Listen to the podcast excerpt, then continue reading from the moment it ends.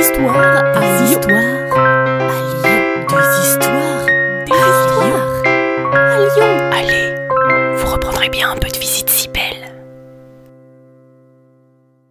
Aujourd'hui, messieurs, dames, en exclusivité, nous allons tenter d'entrer en communication avec le fantôme d'Alan Kardec, père de la doctrine spirit, et il va répondre, si on arrive à l'invoquer, à quelques questions. Mais d'abord, tentons l'invocation.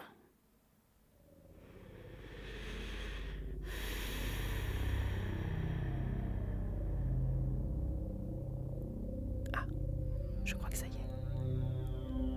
Oui, Alan Oui. Monsieur Kardec C'est moi. Oui, bonjour. Ah. Bonjour, monsieur. Est-ce que, s'il vous plaît, vous pourriez vous présenter brièvement? Alan Kardec, père de la doctrine spirit, vous venez de le dire. Et c'est quoi le spiritisme euh, C'est une doctrine que j'ai codifiée. Depuis toujours, l'humain tente de communiquer avec les esprits, hein, c'est pas nouveau. Euh, si le corps a une fin, l'esprit, lui, continue à évoluer et les personnes carnées peuvent communiquer avec les personnes désincarnées.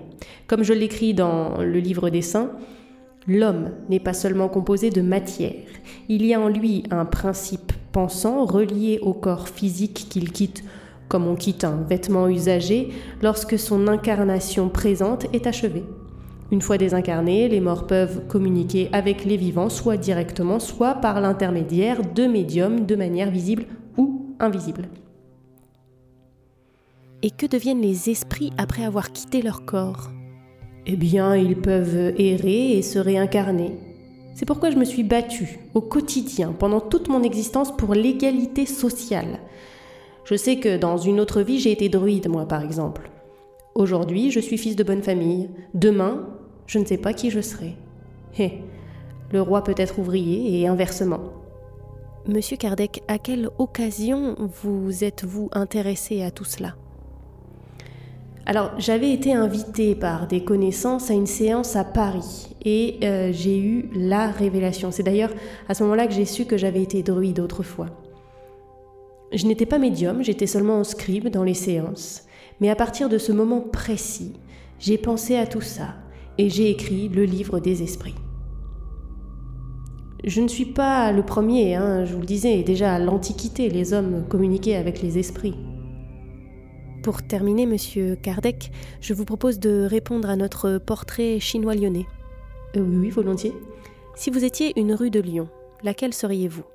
Bah, La rue Sala, c'est là que je suis née. Si vous étiez un personnage lyonnais célèbre, lequel seriez-vous? Bon, moi, pardi. Ou alors euh, Pauline Jaricot, cette femme pieuse qui a donné sa richesse et sa vie aux pauvres canuts. Finalement, c'est un peu ce que j'ai fait aussi hein, à travers le spiritisme. J'ai tenté de réformer le christianisme avec cette nouvelle idée de correspondance avec les esprits et j'ai créé des crèches, des mutuelles pour aider les plus pauvres. Et si vous étiez un musée lyonnais, vous seriez? La salle éternité du musée des Confluences, sans hésiter. Et un plat lyonnais?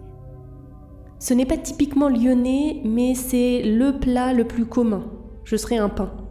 Un pain au levain, pour être précis. Non seulement parce qu'il est universel, tout le monde en mange, quel que soit son statut, ses ressources, mais aussi parce qu'un seul levain permet de réaliser plusieurs pains, comme un seul esprit revêt plusieurs corps. Et pour terminer, s'il vous plaît, donnez-nous votre citation préférée de vous-même. Naître, mourir, renaître encore et progresser sans cesse. Telle est la loi. Merci, monsieur Kardec. Merci beaucoup. Vous reprendrez bien un peu de visite si belle. Salut à vous. Une gognandise, en parler lyonnais, c'est une plaisanterie. Ce podcast d'histoire, de légendes et de gognandises lyonnaises est proposé par les Visites Cybelles, visites théâtralisées et comptées à Lyon. Vous pouvez nous retrouver sur les réseaux sociaux, Facebook, Instagram et Twitter.